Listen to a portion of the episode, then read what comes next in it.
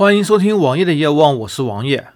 今天是二零一七年的一月十日，今天是幺幺零，应该是一个安全警示的日子。但是今天一早，知乎上的一则讨论引起了我几个群的关注。讨论是这样子的：支付宝一月十日爆发了熟人可以篡改密码的致命漏洞，任何用户可以尝试使用手机号码来登录支付宝，然后点击忘记密码。点击忘记密码之后，选择手机不在身边，这个时候就进入了支付宝一个安全体系。支付宝为了让你能够正常的使用，向你提了两个问题，比如说你买过的东西，在一个九宫格内选择哪些是你曾经买过的东西，然后在另外一个九宫格内让你选择哪些是你的好友。如果全部答对，则可以登录支付宝账户，这样支付宝就被完全破解了。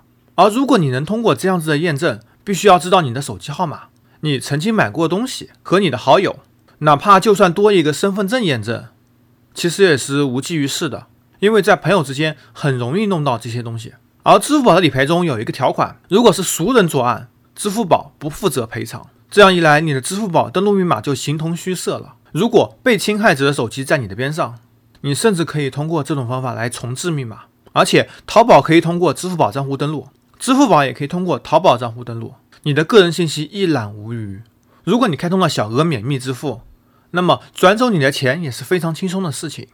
而且熟人之间也比较容易得到支付密码，更何况支付宝现在支付密码默认是六位，六个数字，这是一个非常非常弱的密码，非常容易破解。而王爷我呢，一直还是在沿用老的支付密码，使用了超过十位的字母加数字组合。金钱交易中最重要的东西是隐私。在支付宝这里，支付宝没有保存好。相反，因为它的社交功能扩大化了熟人社交，熟人社交更增加了资产的危险性。在这里，支付宝的事情也不得不给微信敲响警钟。微信是基于熟人社交的，支付宝是在支付以后开始做熟人社交的。更好的支付系统，更好的社交平台，他们都把两者给结合起来了。现在时代既是一个很好的时代，又是一个很坏的时代。很好时代是你方便了，很坏的时代是因为你根本无法好好保管自己的隐私。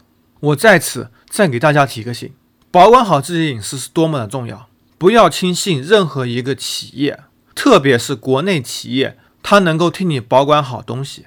截止到王爷录音的时候，支付宝没有做任何表态。我也想看看支付宝到底能做些什么。好的程序员因为不符合贵公司的价值观而被开了。这种事情我也只能呵呵。